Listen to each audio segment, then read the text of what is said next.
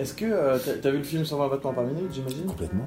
Euh, Qu'est-ce qui t'a inspiré ce film? Est-ce qu'il t'a euh, rappelé des choses que tu avais vécues toi? Ou est-ce qu'au au contraire, il t'a montré des moments que toi, euh, tu. euh, que- qui étaient un peu fantasmés par le réalisateur ou, enfin, tu vois, qu'est-ce que t'en penses? Non, moi je pense que ça a été, ça a été vraiment une, une réplique des années 80 euh, euh, vraiment forte. Euh, parce que Act Up était très présent euh, euh, dans tous les lieux. euh, voilà, je te dis, ils mettaient des saladiers de gel, de capote. Euh, tu avais au moins une personne qui pouvait t'informer. euh, voilà, et puis en parallèle, tu avais des choses violentes comme sur les quais, comme euh, euh, voilà. Euh, moi, je me souviens, euh, euh, j'avais rencontré euh, un mec qui s'appelait Patrice Tatin, qui était euh, responsable. euh, bon, il est décédé maintenant. Il était euh, directeur euh, des restaurants euh, à Saint-Michel, très grand restaurant. Euh, un jour, j'arrive et le mec il me dit Attends-moi, je vais me changer. Donc le mec de costume et tout, il pousse la porte des cuisines. Je le revois revenir, le mec tout en cuir, à la Queen quoi. Euh, casquette tête de mort avec euh, la tête de. Enfin. Et le mec me dit Tu ne connais pas les endroits chauds de Paris, je vais t'emmener dans tous les endroits. Donc il m'emmène à Austerlitz. Et le pire, on arrive à Stalingrad, où il y a maintenant euh, euh, Le cinéma, la rotonde, le, le, le point éphémère le point éphémère. Ouais. Là, c'était un lieu de baisse, mais hallucinant. Ah ouais. Et donc, je découvre, moi, l'homosexualité. Je vais avec ce mec, et je vois le mec qui est dans des endroits euh, lumière tamisée, qui se fait baiser par des gens, il sait même pas comment il s'appelle. Et il était même en train de me parler. Et moi, je suis là, je me dis, mais attends, euh, c'est pas ça que j'ai envie.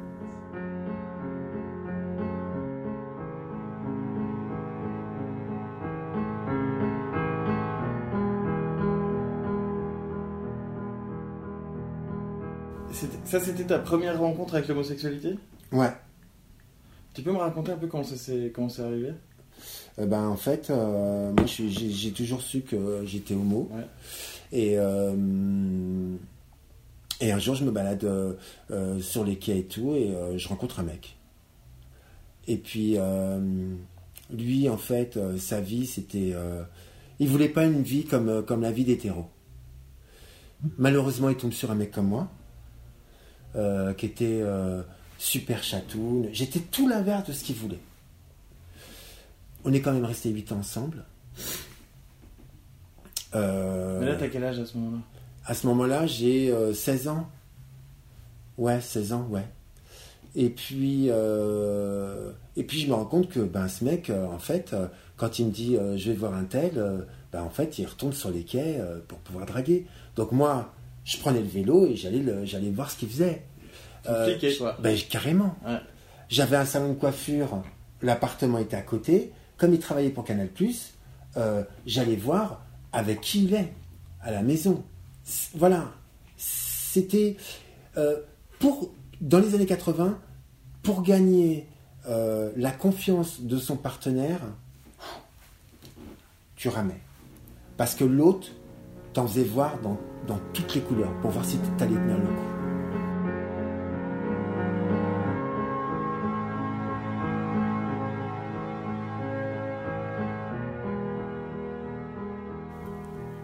Est-ce que tu crois que. euh, j'ai une copine lesbienne qui me dit euh, Moi j'ai un problème avec le fait que le mariage euh, pour tous ait été adopté parce qu'en fait ça veut dire qu'en en fait on nous normalise.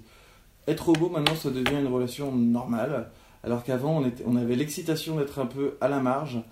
Et, euh, et aujourd'hui, euh, bah, ma mère elle a accepté que je sois homo, donc c'est cette copine Fanny là qui me le dit. Ma mère elle, elle m'a dit euh, Ok que tu sois homo, mais alors c'est quand que tu te maries? C'est quand que tu as un gosse? Peut-être vis-à-vis d'une fille, c'est on vise le côté pas paternel, mais le côté bon voilà Procréation quoi. procréation. Mm. Dans le milieu lesbienne, on en parle un peu plus. Dans le milieu homo, euh, c'est vrai qu'actuellement, moi d'ailleurs, euh, mon copain euh, qui vit en Lettonie m'a fait la remarque, il m'a dit pour clarifier la situation, on va se, on va se paxer. J'ai dit surtout pas. J'ai dit surtout pas. Moi, je vais pas me paxer parce que tu as un problème et que ça fait même pas deux ans qu'on est ensemble.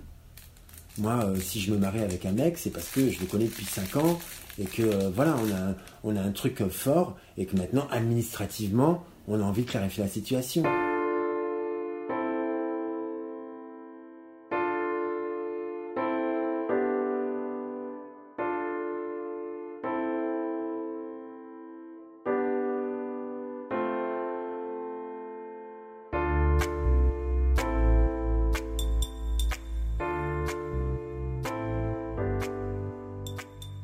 Ressens pas trop dans ce que tu me dis, mais le côté euh, on est homo et en même temps, en même temps qu'on soit homo, du coup, on émet une critique du patriarcat, du, du modèle de la famille, euh, etc. Et on n'a pas forcément envie d'avoir d'enfants, etc.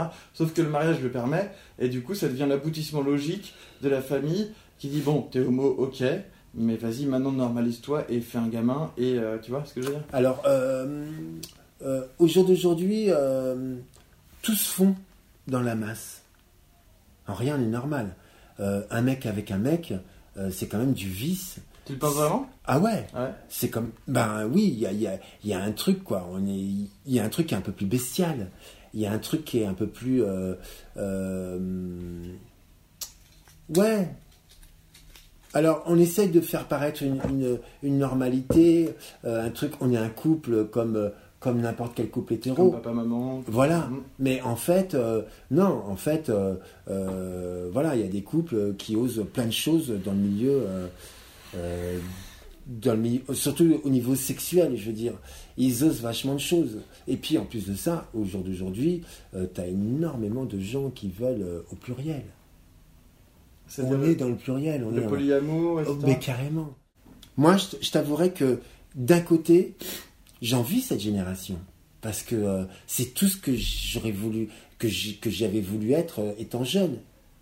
Et d'un autre côté, je me dis, ils sont quand même perdus dans la masse parce que euh, parce qu'ils n'ont pas de ils pas de repères. Ils n'ont pas de repères. Et les seuls repères, c'est c'est ben le truc porno que tu vas voir sur le site, aussi bien hétéro hein, que homo. Euh, euh, tu acceptes, mais en vérité, c'est pas forcément digéré. Euh, Juste sur le digérer, est-ce que tu, est-ce que tu penses, est-ce que tu, de- depuis tout à l'heure notre entretien, il est, il est aussi axé sur le fait que toi tu as accepté ton homosexualité avec ta manière, ta manière à toi, la manière de Titi, c'est-à-dire d'être un peu transformiste ou travelo, comme tu le disais tout à l'heure. Est-ce que tu considères que c'est l'aboutissement de l'acceptation de l'homosexualité que de faire un peu le travelo euh, de temps en temps, ou est-ce que tu es open aussi à d'autres manières d'accepter son homosexualité? Ah oui, oui, parce que moi je connais, euh, je connais plein de gens qui, euh, qui pour eux, l'homosexualité en, en rien est, euh, de se montrer ou, ou d'être extraverti. Pour eux, c'est la discrétion, c'est vraiment une vie de couple établie. Euh, voilà, moi j'ai cherché le pain, euh, tu veux, je te Mm. rejoins euh, au café, puis euh, on va manger ensemble, et, et, vo- et voilà. Et en rien, même, ils voudraient rencontrer des gens comme moi. Parce qu'ils ont peur que je détourne l'un ou l'autre. Ah. Ah oui.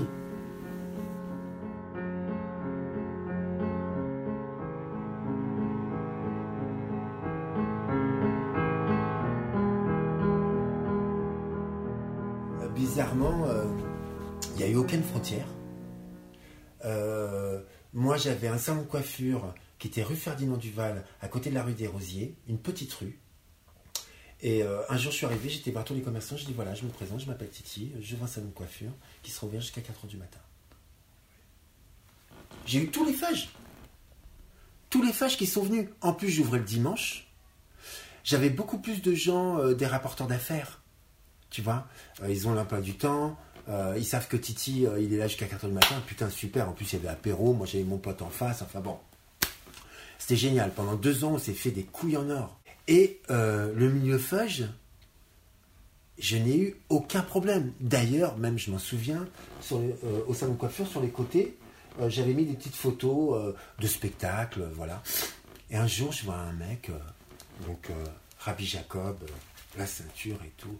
Et le mec, il pousse et tout, me dit, je dis bonjour monsieur, euh, je peux vous aider?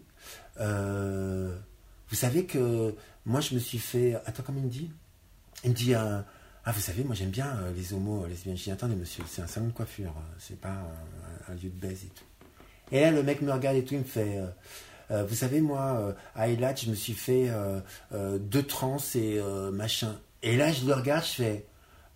Excusez-moi, mais là, je suis occupé. J'avais une amie dont son frère était religieux. Et je vais la voir, je dis, dis-moi Chantal, c'est quoi ce délire là Le mec, il me parle d'homosexualité, qui s'est envoyé en l'air et tout. Il me dit, écoute-moi bien, vous, chez vous, les chrétiens, les, les, les, prêtres, c'est des pires. Et eh ben, nous, c'est pareil. je resté bloqué, quoi. J'ai fait, ah ouais. Et le mec, en plus, s'en vantait, tu vois, sans gêne, quoi.